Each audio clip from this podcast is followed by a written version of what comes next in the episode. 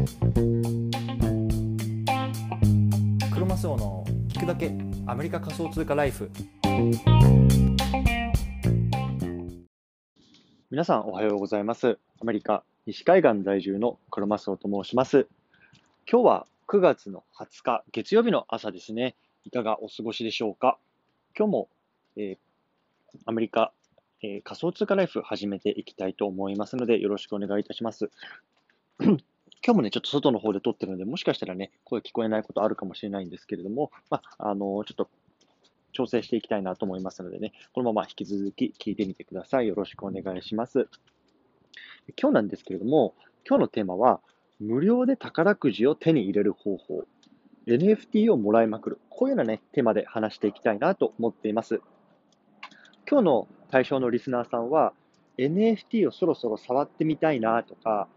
コレクションを増やしたいんだけど、なかなか資金がないなとか、そういうふうにね、考えてる方向けの内容になっています。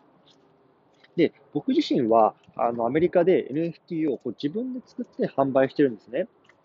で、まあ、アメリカでね、あの、他の NFT のクリエイターたちがどんな風に、あの、方法で販売してるかとか収集とかっていうのを、まあ、少し見ているので、こう実際にね、作って売ってるようなあ人間の目線でも話していきたいなと思いますので、ぜひ聞いてみてください。で、結論なんですけれども、どうやって、えー NFT を手に入れるかっていうと、ツイッター上で募集するんですよね。で、どうやって募集するかっていうと、ドロップ用 NFT って言って、まあ、とにかく NFT のクリエイターさんたちにいろいろとこうアプローチをかけるんですね。でそうすると、まあ、あの、僕の NFT をもらってほしいなっていうクリエイターさんは、あなたの、えっ、と、ドロあえーとウォレット方に送ってくれるので、まあ、それで無料に手に入りますよっていうことなんですよ。うん。で、まあ、ちょっとね、今日はこれについてね、少しあの具体的に話していきたいなと思います。で、この番組はですね、仮想通貨を生活の一部にっていうのをモットーに、アメリカからの仮想通貨の情報っていうのをね、一日一つお送りしています。仮想通貨ってなんか危ないなとか、ギャンブルだよなとか、そんな風にね、考えてる皆さんが、少しでもね、あ、仮想通貨って面白いなと思ってくれたら嬉しいです。はい。ということでね、早速、今日や、の、えーテーマの方をも、えー進めていきたいと思うんですけれども、今日は無料で宝くじを手に入れる方法、NFT をもらいまくる。こういうようなね、テーマで話していきたいなと思ってます。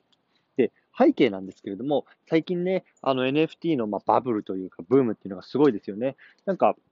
あの僕はちょっと日本、アメリカにいるので、日本のテレビは見られないんですけれども、なんか、あの、TBS だかどっかのね、民放でももうなんか NFT 特集やったりとか、あの、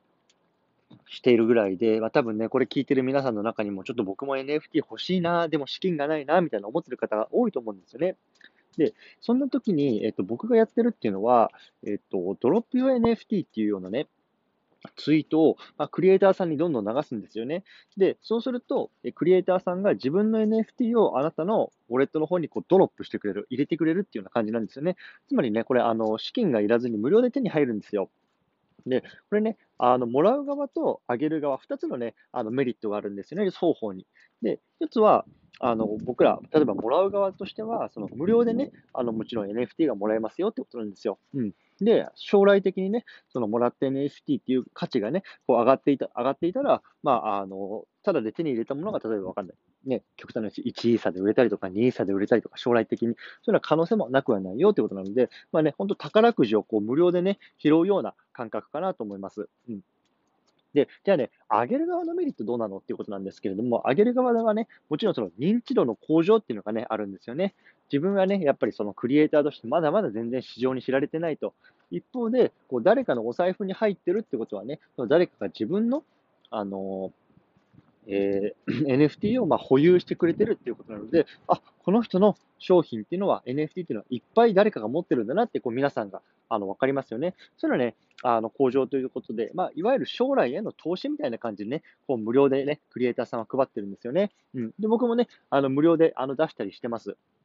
で、あの、これってさ、あの、例えばスーパーとか行くとさ、あの、よく試食のウインナーとか配ってますよね。でさ、あれ食べてさ、あ、ちょっと美味しいから買ってこうかなみたいな、なんかそういう感覚だと思うんですよね。とにかく、まあ、無料で出してみて、まあ、ついてきたお客さんがそのうち、まあ、一人でもいればいいな、みたいな感覚で、とにかくこう、どんどんどんどん出していくみたいな、そういうような感じでね、僕もやってます。はい。ということでね、まあ、僕が一応クリエイターまあ、クリエイター売ってる側、兼、あのね、あの、もらってる側っていう双方のね、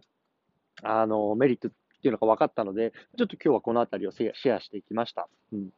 で、まあ、あの、中にはね、いや、そんなこと日本でやってる人あんまりいないしな、みたいな。そういうのね、意見もあると思うんですけれども、これね、確かに当たり前なんですよね。で、やっぱりさ、あの、日本っていうのはまあ1億2000万人ぐらいの人口の中で特に多分 NFT なんてやってる人はほんの数パーセントだと思うんですよね。で、一方で、まあ、アメリカとか世界を見ると、まあ、その何十倍もね、人口がいるわけで、やっぱりさ、あの、NFT を触ってる人間の数も違うわけなんですよね。だからやっぱり、まあ、簡単ですよ。ドロップ、要は NFT。これをね、こうツイートで発信するだけですよ。この3単語。でもっとね、英語でこう大きな市場を狙っていくと、こう無料でね、宝くじがどんどんどんどん拾えますよってことなんですよね。うん。でさ、昔はさ、例えば証券会社とか、まあ今もそうだと思うんですけど、日本には日本の証券会社とか証券法とかがあってさ、で、アメリカにはアメリカの証券会社とか証券法があってさ、そこがさ、その国境を越えることってなかなかなかったわけですよね。うん。でさ、一方で、今この仮想通貨とか NFT の世界っていうのはもうグローバルがこう、なんていうんですか、ボーダーレスになっていて、別にアメリカにいても、ドイツにいても、日本にいても、まあアフリカにいても、まあみんなが同じプラットフォームでシームレスにね、あの、ボーダーレスにやり取りできるっていうのはね、すごく面白いことですよね。これはやっぱりね、こう時代が変わってきたなっていうような気がしてきました。はい。ということでね、今日はこの辺でまとめたいと思うんですけれども、今日は無料で宝くじを手に入れる方法、NFT をもらいまくる。こういうようなね、テーマで話してきました。ね、もらう側のメリットとしては、これ、ね、無料で手に入るし、それが将来的に値上がりすれば、値上がりする可能性もありますよっていう、つまり、無料でね、こう宝くじをあの拾うような感じ感じですよねってことですよね。で、上げる側のメリットとしては、こう自分の商品を知ってもらうっていう、いわゆる認知度の向上とか、まあ、将来への投資っていうような感じですね。うん。そんなところでね、今日はあのまとめたいなと思います。はい。ということでね、あの、最後ちょっと雑談だけさせてもらいたいんですけれども、昨日ね、弟がね、アメリカの方で無事に、えっと、ワクチン打ちました。で、多分ね、あの、副反応がね、なんか体が痛いとかつってるんで、出てくると思うんですけど、まあね、今日はちょっと、あの、家に放置しながら僕は、あの、仕事でもしたいなと思います。はい。ということでね、あの、今日はもしかしたらちょっと聞き苦しかったかもしれないんですけれども、まあ僕はこういうふうにね、あの、毎日、一日一つ、こう、アメリカの西海岸からね、あの、仮想通貨に関する情報っていうのを発信しているので、ぜひ気に入った方はね、このままあのいた聞いていただけると嬉しいです。ということで、皆さんもコツコツやっていきましょう。車そうでした。バイバイ。